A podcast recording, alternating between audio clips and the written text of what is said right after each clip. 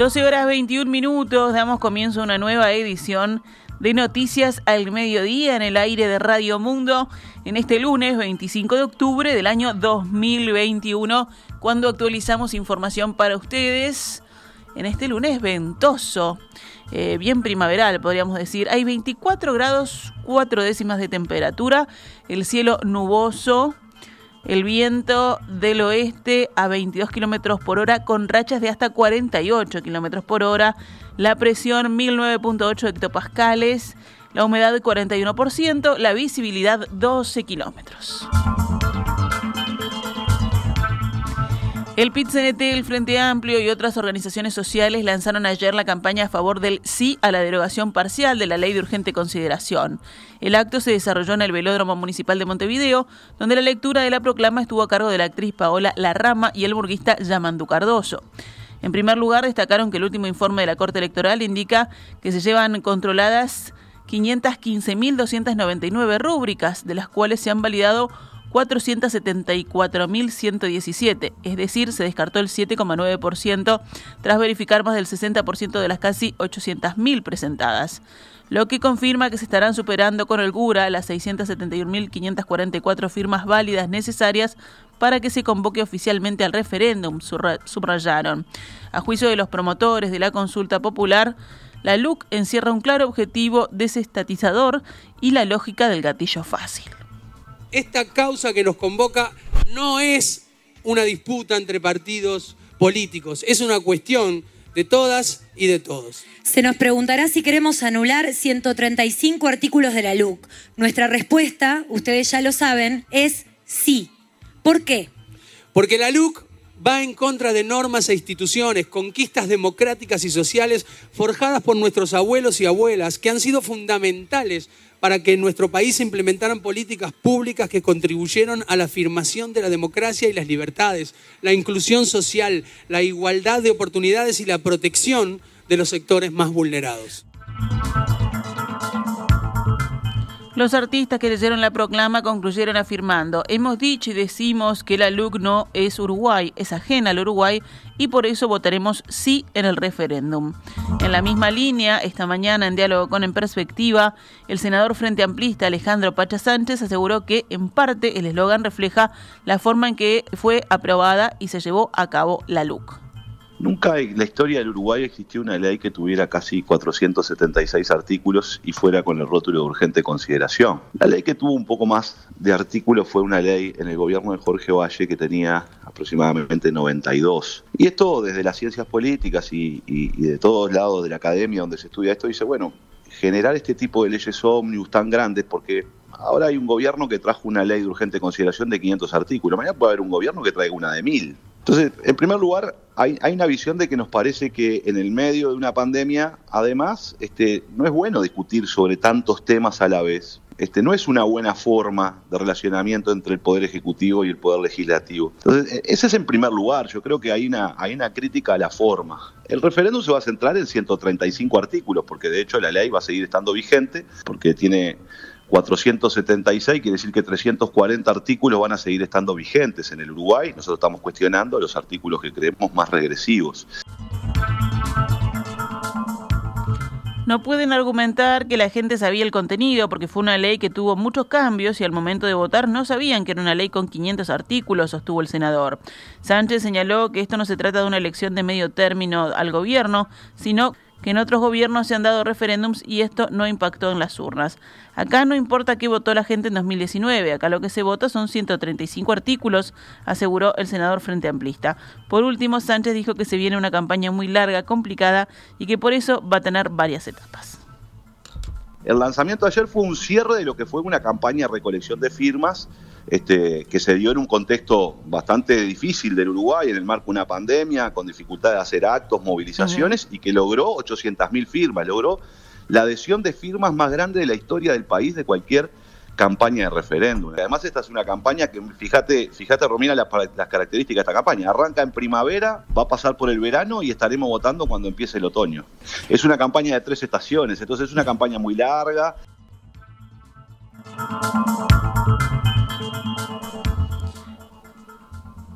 En la posición contraria hubo varios actos en defensa de la LUC este fin de semana, entre ellos uno que compartieron el sábado diputados de los cinco partidos que integran la coalición de gobierno en un local de Cabildo Abierto en Carrasco. Uno de los oradores, el legislador colorado Felipe Schipani, en diálogo con Canal 5, sostuvo que la ley ya generó efectos positivos. Nada de lo que se vaticinó que iba a ocurrir con la vigencia de la LUC por parte del Frente Amplio ha ocurrido. Y yo diría que los efectos que está trayendo la LUC son positivos y están a la vista. Si ha habido, como ha habido, una baja sustantiva importante en el número de delitos, eso obedece en gran medida a los cambios legislativos que introdujo la LUC que le dio a la policía más elementos, más fortaleza, más herramientas para, para ser más eficaz en el combate al delito. La anfitriona del acto, la diputada de Cabildo Abierto, Silvana Pérez Bonavita, dijo, es una necesidad moral de todos nosotros defender esta ley, representa todos los motivos por los cuales votaron a la coalición multicolor. Según Pérez Bonavita, durante las gestiones del Frente Amplio, la policía tenía poco respaldo, el delincuente tenía más derechos que el policía, eso lo venimos a cambiar. Hoy estamos para defender nuestros derechos y la mejor manera de defenderla, la ley, es explicándola, aseguró, porque a su entender ha habido campaña de desinformación por parte de la oposición que trata de ignorante al ciudadano, dijo la legisladora cabildante. Por su parte, Daniel Peña, diputado del Partido de la Gente, dijo a su turno, votamos por un cambio de gobierno, cambiar la realidad de la gente y eso hay que defenderlo. Volvemos a trabajar por la libertad de los uruguayos, por sentirnos libres, defender en las urnas lo que es el cambio de la realidad de la gente. Iván Posada, diputado del Partido Independiente, dijo a favor de la ley urgente la LUC, si algo hace a lo que es la relación entre los trabajadores, es ratificar lo que establece la Organización Internacional del Trabajo. El diputado nacionalista Álvaro Viviano expresó que la coalición multicolor debe desmontar las mentiras que la oposición da en su defensa de derogar estos artículos. Seguimos adelante con más información. La Administración de los Servicios de Salud del Estado solicitó información a la Intendencia de Montevideo acerca de los 223 casos de desnutrición en niños y mujeres embarazadas que la comuna constató en sus policlínicas barriales. El viernes, el director de Salud de Niñez y Adolescencia de ACE, Ignacio Acione, mantuvo una reunión con autoridades de la Intendencia para interiorizarse acerca de los datos divulgados el jueves por el semanario Búsqueda. Acciones sostuvo que ACE nunca fue informada de las cifras ni del programa que implementa la comuna para atender estos casos. El jerarca añadió que ACE se encuentra elaborando su propio reporte sobre el estado nutricional de niños y adolescentes a nivel país y llamó a mejorar la coordinación con la Intendencia Capitalina. Estábamos en desconocimiento eh, de, esta, eh, de esta estrategia nunca fue informada. Por eso es que nosotros pedimos la reunión en el día de hoy. Y la reunión fue cordial, obviamente, y entender que hay una historia de lo que es la salud, de la atención de la salud de nuestros usuarios vinculados a las intendencias y particularmente a la Intendencia de Montevideo, que viene de muchos años.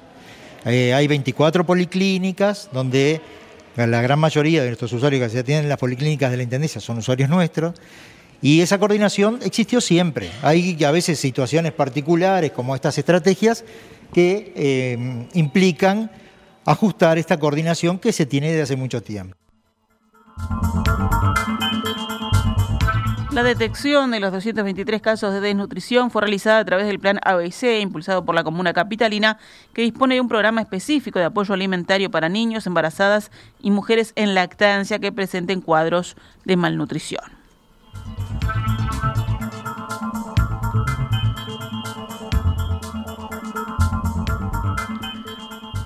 La Federación ANCAP está llevando adelante un paro que tendrá alcance nacional desde las 10 de la mañana. Este paro responde a despidos de trabajadores de la unidad productiva Malva H. Según los agremiados, se detuvo el proceso de negociación por la redistribución de la tripulación. La propuesta de la empresa estatal era reubicar al personal de logística de la embarcación, pero el sindicato planteó que se incluya a todos los trabajadores. El directorio de ANCAP decidió en agosto no renovar el alquiler del barco, que es propiedad de un armador extranjero. Esta medida del paro será solamente por 24 horas, pero provocará que solo se distribuya el 10% del combustible. Por lo tanto, se estima que las estaciones de servicio se quedarían sin gasolina en el correr del día, según dijeron desde FANCAP al medio Surtidores Uy. Vamos con información de la emergencia sanitaria. Después de cuatro días seguidos sin personas fallecidas con diagnóstico de SARS-CoV-2, durante el fin de semana hubo tres decesos, uno el viernes, otro el sábado y el tercero ayer, domingo. Fueron una mujer de 31 años en Montevideo, otra de 86 también en la capital y un hombre de 73 años en Colonia. La cantidad de pacientes cursando COVID-19 es ahora de 1.714, de las cuales 20 están en cuidados intensivos. Los contagios nuevos detectados fueron 122 el viernes, que significó 2,6% de positividad en relación a los análisis efectuados, 139 el sábado con una positividad del 1,71 y 119 ayer domingo con el porcentaje de positividad del 2,11. El nivel de riesgo de contagio a nivel nacional se redujo algo el sábado y el domingo, cuando el índice Harvard se ubicó en 4,50 casos nuevos diarios cada 100.000 habitantes en los últimos siete días. Pediatras indican que están aumentando los casos de COVID-19 en niños, pero no las hospitalizaciones. Esta mañana, en diálogo con En Perspectiva, los pediatras e infectólogos Catalina Pires y Álvaro Galeana señalaron que los casos de coronavirus en niños son cada vez más frecuentes y que las escuelas se han vuelto el lugar de contagio. Esencialmente los niños se infectaban en sus domicilios y concurrían a clase y eventualmente allí se detectaban o había un contagio. Ahora es distinta la dinámica. Ahora se están predominantemente infectando niños menores de 12 años en, los, en las escuelas, que son lugares cerrados donde si bien en general se usa el tapaboca, Mm, los chiquilines es difícil mantener eso del uso permanente del tapaboca y además se asocia simultáneamente con un predominio total de la cepa delta, cepa que es más fácil de diseminar, es más fácil de contagiar a otras personas. Los médicos explicaron que en Uruguay ya se han desarrollado casos graves de la enfermedad que se solapan con otras patologías respiratorias y que requieren internación en CTI, pero son los cuadros más aislados. Consultado sobre la inmunización en la población menor de 12 años, Galeana sostuvo que, entendiendo que es una situación totalmente nueva, eventualmente hay que evaluar empezar a vacunarlos. En la misma línea, Catalina Pires señaló que entiende que hay desconfianza en torno al tema, pero que son los más los beneficios que los efectos secundarios que de manera aislada se pueden generar que uno tiene que tener en cuenta cuando empieza a pensar en esto, en que son los susceptibles, son los que van a enfermar, son el problema que, que todos los países que han superado la vacunación de adultos o la están transitando exitosamente, es que sean útiles para la variante Delta. Mm. El 100% de los casos en Uruguay hoy, de los que se han estudiado a qué variante corresponden, corresponden a la variante Delta. Los pediatras sostuvieron que los efectos post-COVID en los niños pueden generar cuadros más graves que los efectos secundarios o adversos que puede tener la vacunación. De todas formas, insistieron en que no hay que desesperarse por vacunar a los niños, aunque sí hay que valorarlo como una futura opción. Estamos empezando noviembre, no parece ser noviembre ahora el momento para salir en forma urgente a vacunar, porque ya estamos terminando las clases, ya la, las actividades de los chiquilines pueden ser en áreas más abiertas, en áreas mejor ventiladas y en áreas eh, y, pueden ser eh, afuera, lo que él no, no, pasaba en junio y en julio. Entonces, creo que no tenemos todavía información de organismos internacionales. Probablemente mañana la FDA, el, 26 de octubre, había dicho que probablemente saliera alguna información de la FDA en cuanto a la aprobación o no de las vacunas. Eh, de Pfizer para niños menores de 12 años. Yo me lo planteo quizás más como una perspectiva de el año que viene, previo al inicio de las clases, como una forma de retomar en tanto la cepa que siga predominando, o la variante de SARS-CoV-2 que siga predominando en nuestro país, sea esta o una variante en la cual haya confirmación de que los anticuerpos la protegen de la infección. Cerramos el panorama nacional con otras noticias. Esta mañana comenzó a desarrollarse los chequeos médicos de todos los privados de libertad del país por parte de equipos médicos de la Administración de los Servicios de Salud del Estado, de ACE. Los trabajos iniciaron sobre las 9 de la mañana en el módulo 11 de la unidad número 4 Santiago Vázquez, el Excomcar, según se informa desde el Ministerio del Interior.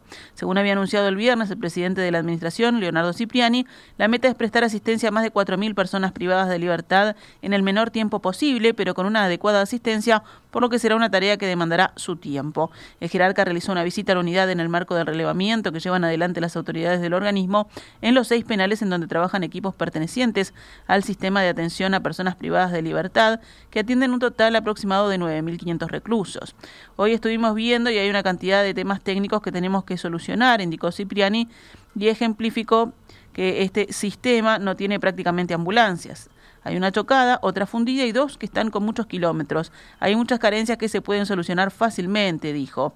El presidente de Asia agregó que cambiar este tipo de aspectos permitirá tener mayor seguridad, ya que así se buscará trasladar lo menos posible y atender directamente en los centros allí instalados.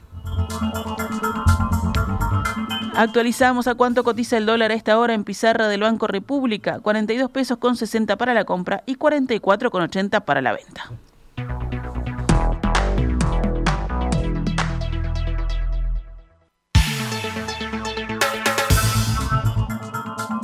12 horas 39 minutos. Rápidamente pasamos al panorama internacional en Noticias al Mediodía.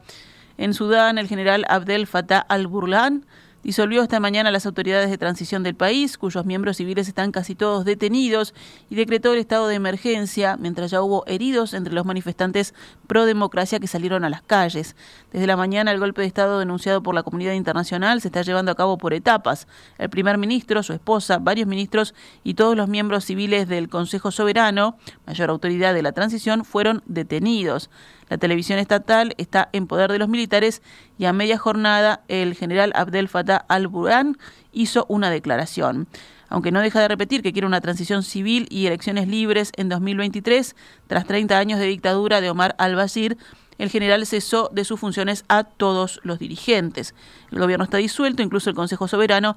Según dijo, los prefectos y ministros están destituidos y el estado de emergencia rige en todo el país. Por su parte, el secretario general de la ONU, Antonio Guterres, pidió la liberación inmediata del primer ministro del país, Abdallah Hamdok. Debe garantizarse el pleno respeto de la Carta Constitucional para proteger la transición política que tanto costó conseguir, afirmó Guterres en Twitter. La farmacéutica estadounidense Moderna anunció esta mañana resultados positivos de su vacuna contra el COVID-19 en niños de entre 6 y 11 años y tiene previsto presentar a corto plazo los datos a los organismos reguladores de todo el mundo para su aprobación. La noticia llega cuando un grupo de asesores del gobierno se prepara para discutir mañana si autorizar la vacuna de Pfizer en niños de 5 a 11 años, mientras el principal experto en enfermedades infecciosas, Anthony Fauci, estima que esta estará disponible a mediados de noviembre. Los datos de los ensayos clínicos de Moderna realizados en más de 4 1.700 niños de esta franja etaria demuestran una fuerte respuesta inmunitaria un mes después de la segunda dosis y un perfil de seguridad favorable, según informó la compañía en un comunicado. En los ensayos, las dos dosis de la vacuna produjeron un alto nivel de anticuerpos neutralizantes, es decir, proteínas en forma de I que se unen al coronavirus y le impiden entrar a las células humanas. Esta es Radio Mundo, 1170 AM. ¡Viva la radio!